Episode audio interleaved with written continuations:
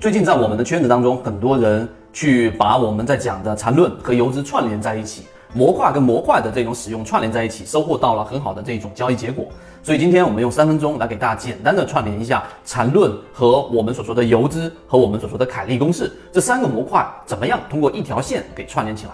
首先我们所说的交易模型、交易系统，它都是必须要有一个一个又一个的模块所构成的。那这个在我们所说的查理芒格思维格栅里面也已经提及过了。这可能对于大部分的交易者在进入到我们圈子之前都完全没有办法去理解，认为可能炒股或做股票交易、做期货交易，我只需要把我的短线技巧给练好就可以了。但是却不知道里面既涉及了我们说的技术分析，又涉及了我们仓位管理，更加涉及了我们怎么样对于大资金的筛选和跟随、游资的这一种思维的搭建，更加不能理解我们为什么还需要去建立自己小的股票池，而不是所有大面积的去观察。那我给大家串联起来之后，大家就能去明显的像圈子里面的很多法拉利用户都提到的这一段时间自己的进步感觉非常明显。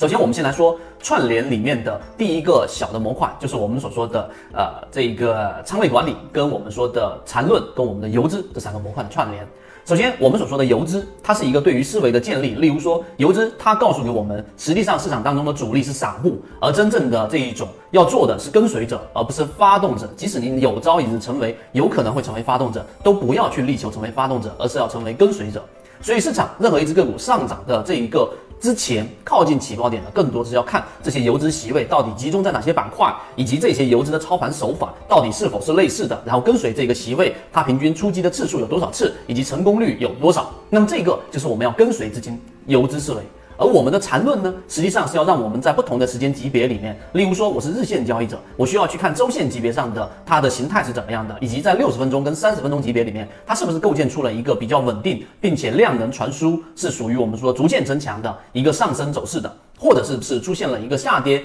盘整下跌过程当中出现了一个很明显的背驰，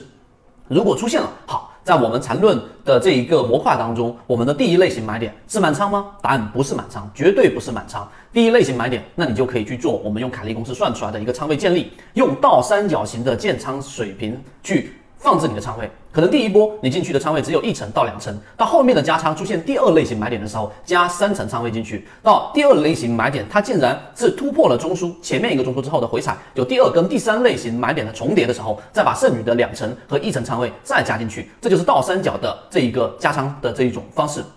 所以这样简单的一个串联之后，我通过三分钟就让大家知道，其实每一个模块都在我们的交易当中担当着它的这一个作用，而我们的每一个模块又是理性专门的刻意训练过的，所以结果就导致于我们的交易是相对于大部分散户来说是科学的。